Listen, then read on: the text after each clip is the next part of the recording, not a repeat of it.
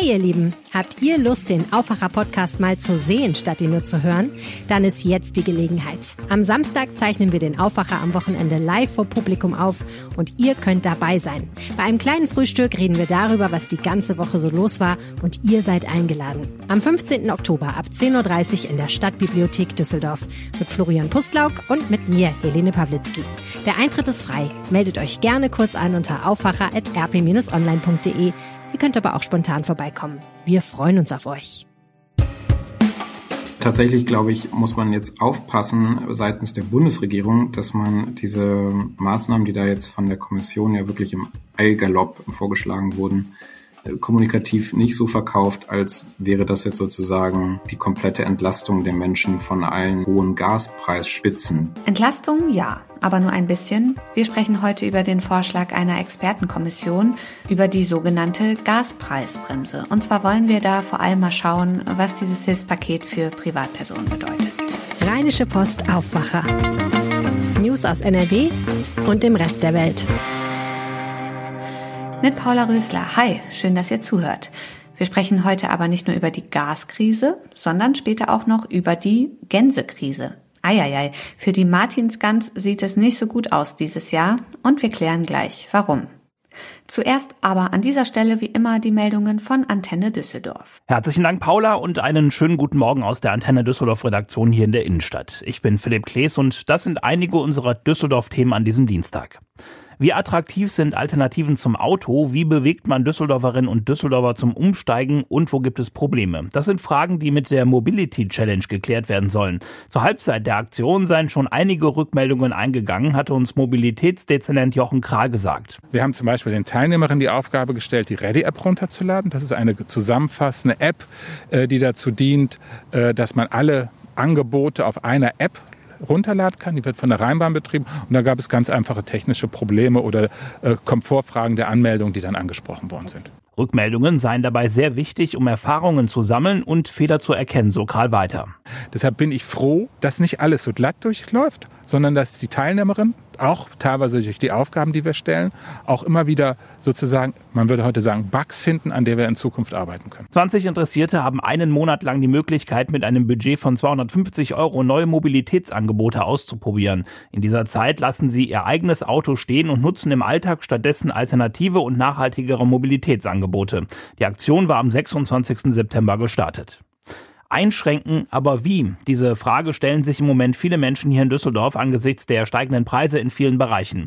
Die Diakonie in unserer Stadt erwartet in Kürze eine große Welle an finanziell Hilfsbedürftigen und zwar auch Gespräche mit Menschen, die bisher nie Hilfe in Anspruch nehmen mussten. Arne Klü hat für Antenne Düsseldorf zu diesem Thema recherchiert. Im Moment ist vieles noch in der Schwebe. Wie hoch wird die Energierechnung wirklich? Was schießt die Bundesregierung über die Gaspreisbremse dazu? Bin ich bald womöglich berechtigt, Wohngeld zu beziehen? Diese Fragen werden sich zum Teil erst in den nächsten Monaten klären. Ein Mitarbeiter der Schuldnerberatung der Diakonie sagte Antenne Düsseldorf, dass schon jetzt die Zahl der Anfragen gestiegen sei. Die große Welle erwarte man aber, wenn die Strom- und Heizrechnungen flächendeckend verschickt werden. Ratschlag der Diakonie, so viel Geld wie möglich zur Seite legen.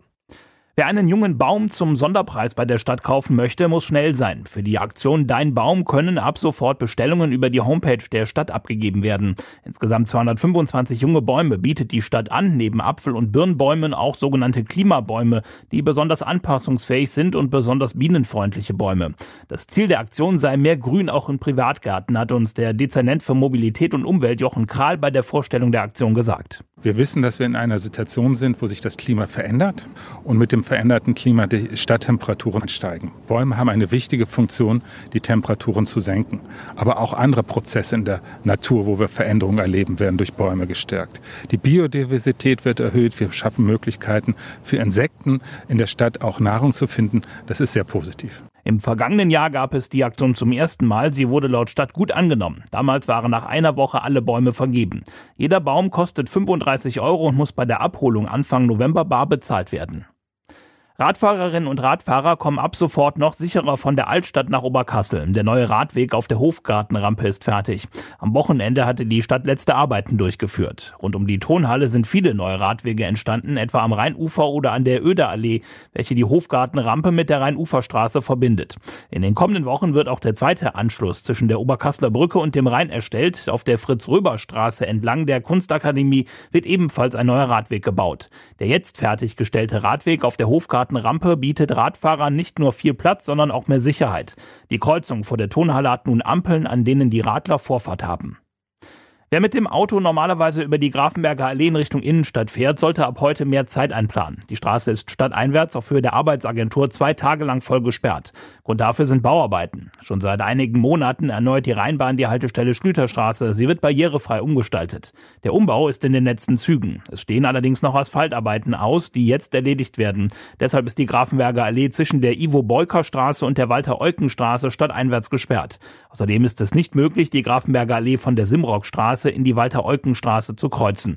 Die Rheinbahn hat Umleitungen ausgeschildert. Diese Arbeiten sollen Donnerstag früh um 4 Uhr beendet sein. Die Antenne Düsseldorf Nachrichten gibt es auch zum Nachlesen auf unserer Homepage. Der passende Link dazu ist antennedüsseldorf.de slash Nachrichten. Soweit die Meldungen aus Düsseldorf. Kommen wir zum ersten Thema. Am Wochenende hat eine Expertenkommission für Gas und Wärme getagt, über 35 Stunden lang. Und gestern Morgen wurde dann ein Vorschlag verkündet, wie Bürgerinnen und Bürger und auch die Wirtschaft entlastet werden sollen, wenn denn die Politik diese sogenannte Gaspreisbremse umsetzt mein erster Gedanke, als ich mir das durchgelesen habe, war, pff, das ist irgendwie schon wieder alles ganz schön kleinteilig und kompliziert. Und ich bin ehrlich gesagt ganz froh, dass ich das jetzt nicht erklären muss. Dafür spreche ich jetzt nämlich mit Jan Dreves aus unserem Hauptstadtbüro in Berlin. Hi Jan. Ja, hallo. Du hast dich ja mit dem Thema intensiv beschäftigt und berichtest auch auf RP Online und in der heutigen Printausgabe der Rheinischen Post über die Details. Also lass uns das mal aufdröseln. Die Rede ist ja jetzt von einer Gaspreis Achtung, Bremse, keinen Gaspreisdeckel und auch keine Gasumlage. Da kommt man ja schon mal durcheinander. Ähm, diese Gaspreisbremse, wie hilft die mir jetzt als Privatperson denn den Winter über weiter? Ja, also es ist tatsächlich ein bisschen verwirrend, genau. Äh, es ist grundsätzlich zu sagen, dass für alle Privatkunden, ähm, Privathaushalte und für so Kleinstunternehmen jetzt ein Zwei-Stufen-Modell geplant ist. Und es besteht einmal aus einer Einmalzahlung bzw. Erstattung im Dezember auf die Gasabschlagszahlungen, die ähm, zu entrichten sind. Die übernimmt der Staat, um es platt zu formulieren.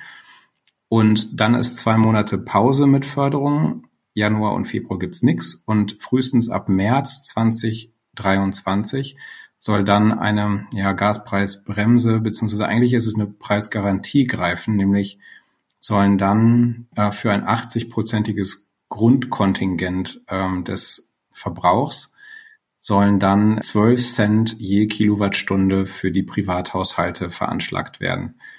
Ähm, das bedeutet, wenn ich mich mit meinem Verbrauch innerhalb dieser 80 Prozent meines früheren Verbrauchs bewege, zahle ich nicht mehr als 12 Cent die Kilowattstunde. Alles, was an realem Preis verlangt wird, darüber, dafür springt dann wieder der Staat ein.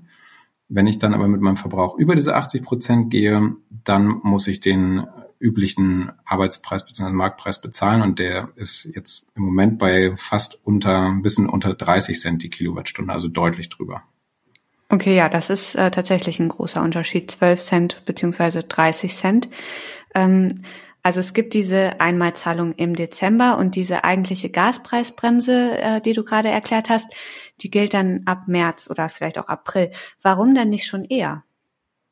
Ja, genau, das ist eben noch ein bisschen schwierig und äh, man muss ja auch sagen, dass das jetzt ein Zwischenbericht ist der Kommission und erste Vorschläge. Die Bundesregierung muss sich das Ganze ja noch anschauen ähm, ab wann das dann wirklich gilt. Nur das Ganze soll ja sehr unbürokratisch und einfach abgerechnet werden, nämlich über die Versorger, wenn ich ähm, zum Beispiel ein Einfamilienhaus habe und direkt beim Versorger Kunde bin, oder wenn ich als Mieter ähm, Gas verbrauche, dann über die Vermieter oder die Hausverwaltung. Und bis die da soweit sind, ähm, dauert das Ganze, um das Ganze abrechnen zu können. Und deswegen ist es auch in dem Kommissionszwischenbericht jetzt noch etwas offen, ob das März oder April wird. Mhm. Und dieses geschätzte Gasgrundkontingent, Wie berechnet sich das denn? Also diese 80 Prozent? Also genau wie die Einmalzahlung im Dezember ähm, richtet sich auch dieses 80-prozentige Grundkontingent ab März oder eben April 2023 nach dem Verbrauch, der in der Abschlagszahlung 2022 September angegeben wurde. Also September 2022. Mhm. Der Verbrauch, der da in der Abschlagszahlung steht, der ist relevant. Ah, okay. Ähm, weil, wenn ich jetzt überlege, ich glaube, ich habe zu Hause irgendwann im September, vielleicht Mitte September, äh, war es, glaube ich, die Heizung langsam ein bisschen aufgedreht, weil der September war ja schon recht kühl, aber der war jetzt noch nicht so kühl, wie wahrscheinlich irgendwie Januar, Februar werden. Also ja, ist das denn dann ausreichend?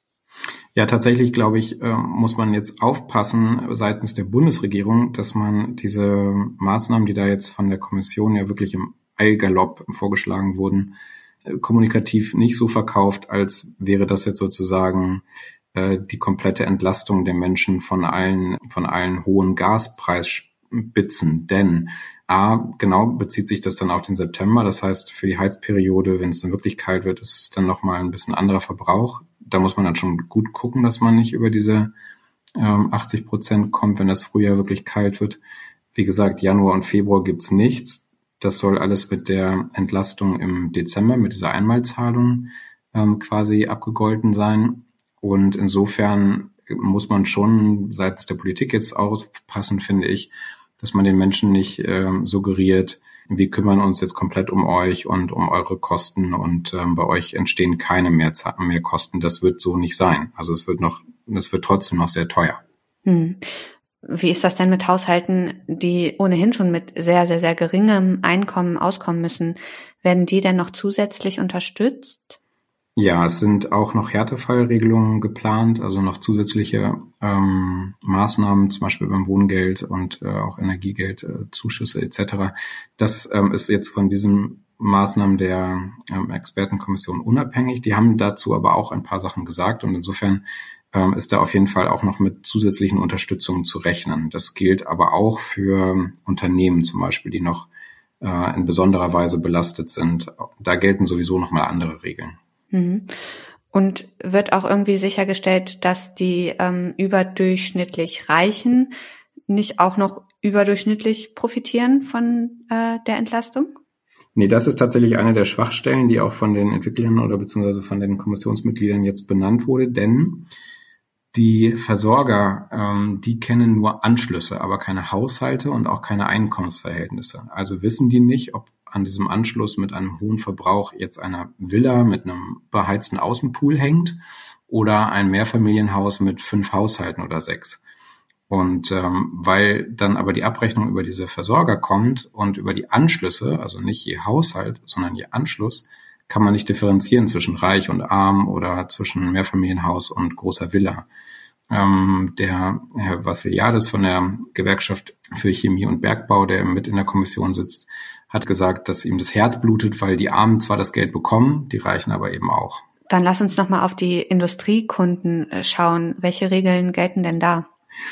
Genau, ähm, für die Industrie 25.000 Betriebe ungefähr gelten besondere Preise und eine andere Regelung. Also nicht ähm, eine Erstattung des, der Abschlagssumme im Dezember und dann die Gaspreisbremse oder Garantie erst ab März oder April, sondern die bekommen eine Gaspreisgarantie innerhalb eines 70 Prozent Kontingents ab Januar und dann beträgt bei denen der Preis 7 Cent je Kilowattstunde. Da kommen bei denen aber noch so Abgaben und äh, Entgelte da drauf. Das heißt, am Ende ist das sozusagen vergleichbar von der Höhe wie für die Privathaushalte. Mhm.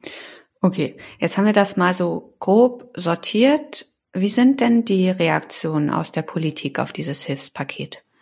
Also besonders ähm, kritisiert wird eben, dass es dieses Gießkannenprinzip gilt und Reiche genauso profitieren oder überdurchschnittlich profitieren wie diejenigen, die es vielleicht wirklich nötig haben, ähm, eben weil das nicht so zielgenau ist. Und ähm, ein anderer Punkt, der kritisiert wird, ist, dass es viel zu spät kommt, also dass die Kommission viel zu spät eingesetzt wurde und hätte man das früher machen können, auch nochmal mehr Zeit gehabt hätte, das Ganze dann eben zielgerichteter zu bringen oder eben auch besser und länger zu entlasten. Eine Sprecherin von NRW-Ministerpräsident Hendrik Wüst hatte das mit dem Gießkannenprinzip ja auch explizit kritisiert, ne?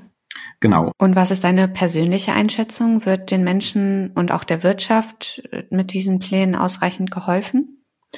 Also ganz klar ist, dass es eine Entlastung ist. Das ähm, liegt auf der Hand und natürlich ist es besser als nichts. Und ich würde auch schon sagen, dass es insbesondere für die Wirtschaft ein ganz, ganz wichtiges Signal ist, dass da was getan wird, insbesondere für die Industrie.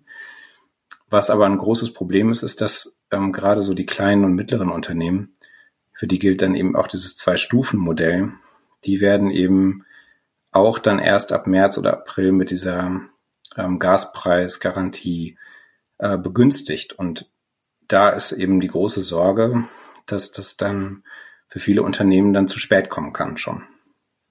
Hm. Jan Treves in Berlin, vielen Dank für die Infos und deine Einschätzung. Ja, danke auch. Bis dann. Ihr könnt das alles bei uns auf RP Online auch noch einmal nachlesen. Ihr findet da die Reaktion aus der Politik, einen Kommentar und die wichtigsten Infos zur Gaspreisbremse zusammengefasst. Die Links habe ich euch in die Shownotes gepackt. Ja, von der Gaskrise zur Gänsekrise, unser zweites Thema heute. Normalerweise kann man ja rund um den St. Martinstag am 11.11. .11. in vielen Restaurants reservieren, um sie zu essen, die Martinsgans. Schön knusprig, dazu Rotkohl, Maron und Knödel. Das ist schon was extrem Leckeres, finde ich. Und läutet ja auch immer dann so richtig den Winter ein für mich. Ich muss aber auch sagen, ich brauche das jetzt nicht unbedingt. Mir reicht das schon zu wissen, dass die Zeit wieder ansteht und dann freue ich mich darüber. Und so wird es wahrscheinlich auch dieses Jahr sein, also ein imaginäres Gansessen. Warum dieses Jahr weniger Lokale die Martins Gans auf der Speisekarte haben, weiß Michael Höhing aus dem Aufwacherteam. Hi. Ja, hallo Paula. Also Michael, was hat es mit der Gänsekrise in diesem Herbst auf sich? Ja, tatsächlich ähm, in diesem Jahr ganz besondere Herausforderungen für Gastronomen. Es ist auffällig, viele Restaurants bieten gar keine Martinsgans an und dafür muss man so ein bisschen hinter die Kulissen der Gastronomie gucken. Wenn ich im Lokal Martinsgans essen will, dann äh, muss der Wirt natürlich die Gans kaufen. Äh, außerdem weitere Zutaten, die man braucht. Dann muss ein Koch die Martinsgans zubereiten. Das kostet Arbeitskraft und Strom. Dann haben wir das Lokal selbst, da ist Licht an, da ist Heizung an, der Betrieb läuft, da arbeiten Kellner. Ich mache das jetzt mal absichtlich ganz plakativ, denn wenn man das jetzt mal so im Kopf so alles durchgeht, dann merkt man schon, da ist viel dabei, was ganz schön teuer geworden ist. Die Restaurants haben jetzt mal für sich durchgerechnet, was das denn für eine Portion Martinsgans bedeuten würde. Und der Schnitt liegt da so bei 38 Euro. Das ist auf der Karte eines gutbürgerlichen Restaurants schon mal eine Ansage. Klar, 38 Euro, wenn wir über gehobene Gastronomie sprechen, dann äh, ist das kein Betrag, aber äh, Martinsgans essen ganz traditionell eigentlich in äh, kleineren ähm, Lokalen, in mittleren Städten, also nicht unbedingt da, wo man jetzt 38 Euro für ein Hauptgericht ausgibt. Okay, 38 Euro sagst du. Wie lagen die Preise denn letztes Jahr? Ja, letztes Jahr lagen die Kosten so im Schnitt bei 26 Euro, also 12 Euro weniger. Und dass alles teurer wird, das liegt eben an der Gans, aber eben auch woanders dran. Die Restaurants haben Sorge, Gänse zu kaufen, die am Ende keiner essen will, weil die Preise zu hoch sind. Das ist ein Risiko, das kann ein Gastronom in diesem Jahr nicht eingehen. Und äh, einige Gastronomen, mit denen meine Kollegin Claudia Hauser gesprochen hat, versuchen den Preis in diesem Jahr auch nicht ganz so hoch steigen zu lassen und haben deshalb zum Beispiel hier und da die Energiekosten in der Kalkulation rausgelassen. Trotzdem entstehen diese Energiekosten ja. Meine Vermutung ist, dass man gerade beim Martinsgansessen ein bisschen drauf setzt, weil das nämlich äh, sehr häufig auch in größeren Gruppen gegessen wird, mit, weiß ich nicht, acht bis zehn Leuten, dass man eine größere Gruppe im Lokal hat, die machen Martinsgansessen und äh, bleiben vielleicht noch eine halbe Stunde länger und trinken ein bisschen mehr und so könnte man das Geld am Ende dann rausbekommen. Meine Vermutung, aber das ist halt ein Modell, was, denke ich mal, sehr viele so durchsetzen wollen. Hm. Sind Gänse denn auch im Einkauf teurer geworden? Ja, ein Geflügelhof in Köln sagt zu uns, dass die Preise schon im Frühjahr angezogen haben. Da haben die Küken fast das Doppelte gekostet. Futter ist teurer geworden, damit ist die Aufzucht natürlich teurer. Eine Gans kostet äh, bei dem Geflügelhof, den wir angefragt haben, zwischen 80 und 100 Euro. dann hat man eben diese Kosten und dann kommen dann die Begleitlebensmittel dazu. Speiseöl ist ja mein liebstes Beispiel, kostet immer noch unglaublich viel mehr als vor dem Krieg äh, Ukraine gegen Russland. Und deshalb wollen einige Restaurants die Gans in diesem Jahr einfach gar nicht auf die Karte setzen und stattdessen lieber anderes Geflügel anbieten. Und da tauchen Enten immer wieder auf. Und die sind günstiger, aber nicht so beliebt? Ja, ganz genau. Viele sind so ein bisschen skeptisch, wie das denn schmeckt, Entenfleisch. Manche kennen es auch. Ich glaube, gerade äh, die chinesische Küche hat ja häufig Ente auch auf der Speisekarte. Eine Wirtin sagte im Gespräch mit der Rheinischen Post, ähm, sie hätte so viele skeptische Gäste, aber sie selbst würde Ente eh viel lieber essen als Gans. Und äh, sie möchte dieses Jahr die Gäste mal davon überzeugen. Der Preis auf jeden Fall überzeugend. Der liegt pro Portion dann bei 22 bis 25 Euro. Dankeschön, Michael. Ja, sehr gerne. Und diese Themen könnt ihr heute auch noch im Blick behalten. In Düsseldorf wird heute eine Kooperationsvereinbarung für eine Dunkelfeldstudie zu Antisemitismus unterzeichnet. Darin enthalten sind Statements von NRW-Innenminister Herbert Reul und der Antisemitismusbeauftragten des Landes Nordrhein-Westfalen Sabine Leuthäuser-Schnarrenberger. Im Fall der mutmaßlichen Sabotage und den Explosionen an den Gaspipelines Nord Stream 1 und 2 hat die Bundesanwaltschaft in Karlsruhe am Montag Ermittlungen eingeleitet. Das teilte ein Sprecher der obersten deutschen Anklagebehörde in Karlsruhe mit. Das Verfahren richte sich gegen Unbekannt. In Genf stellt der Weltklimarat einen Bericht zum Thema Klimawandel und Energiesicherheit vor. In dem Bericht geht es unter anderem um den Einfluss des Klimawandels auf die Sicherheit von beispielsweise Staudämmen und Atomkraftwerken und den Bedarf an Investitionen in erneuerbare Energien, die weniger Ressourcen verbrauchen. Zum Schluss noch das Wetter. Es ist zwar immer mal wieder bewölkt, aber es bleibt größtenteils trocken in NRW bei Temperaturen bis 17 Grad. Das war der Aufwacher vom 11. Oktober mit mir, Paula Rösler. Vielen Dank fürs Zuhören. Ich wünsche euch einen schönen Dienstag. Tschüss. Mehr Nachrichten aus NRW gibt's jederzeit auf RP Online. rp-online.de